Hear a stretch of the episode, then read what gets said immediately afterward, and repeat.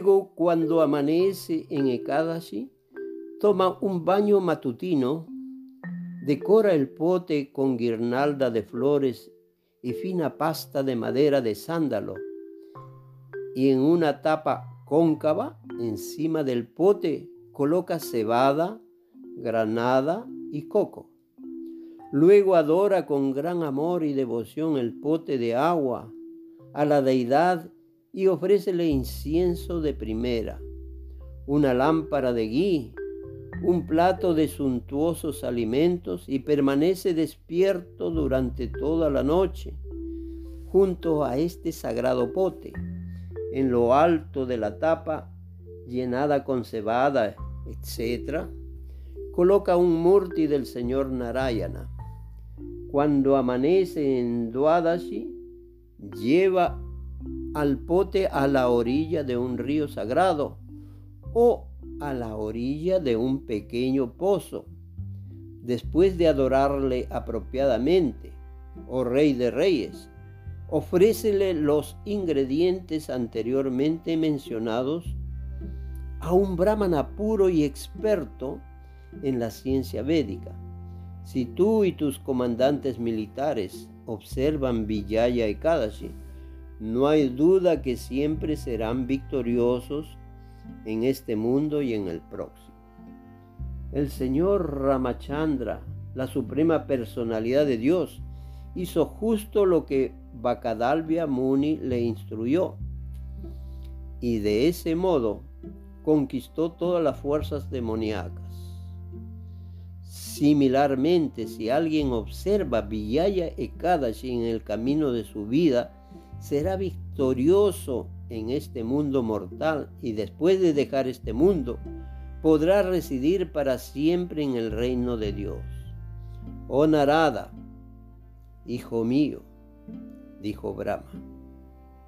De esta historia tú puedes entender por qué uno debe observar este ayuno de Ekadashi apropiadamente, siguiendo estrictamente las reglas y regulaciones, este proceso de este poderoso ayuno es suficientemente poderoso para erradicar las reacciones pecaminosas de uno, hasta incluso la más abominable de todas. Sri Krishna concluye, oh Yudhishthira, quien quiera que lea o escuche esta historia, obtendrá el mismo gran mérito que es logrado de ejecutar un sacrificio de caballo. Y de este modo termina la narración de las glorias de Falguna Krishna Ekadashi o Vijaya Ekadashi del Skanda Purana. Nota. Sugriva, un gran mono, era hijo de Indra y Agilya. Ella fue la esposa de Gautama, uno de los siete sabios que aparecieron de la mente del señor Brahma. Indra se disfrazó como Gautama y sedujo a Agilya, quien había sido bendecido que ella nunca envejecería de la edad de 16 años. Ella era la mujer más bella de la tierra y ambos el dios Sol e Indra se enamoraron de ella.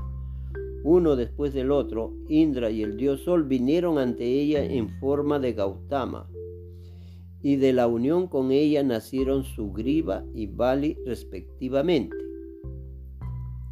Al comienzo Sugriva y Bali lucían como seres humanos, pero cuando Gautama descubrió la infidelidad de su esposa, él ferozmente arrojó a los dos niños al océano diciendo, si ustedes no son mis hijos, vuélvanse monos. De ese modo se convirtieron en monos. Su griba ayudó a su amigo Rama a encontrar a Sita. Y en recompensa, Rama ayudó a su griba a recuperar su reino de, de del que su hermano Bali se había apoderado. Con respecto a la posesión de una hermosa esposa de Gautama Chanakya Pandita dice, en este mundo un hombre tiene cuatro enemigos, un padre que es deudor, una madre que es prostituta, una hermosa esposa y un hijo que es desinteresado en la ciencia espiritual. Una hermosa mujer es un enemigo porque muchos hombres se sentirán muy atraídos a ella.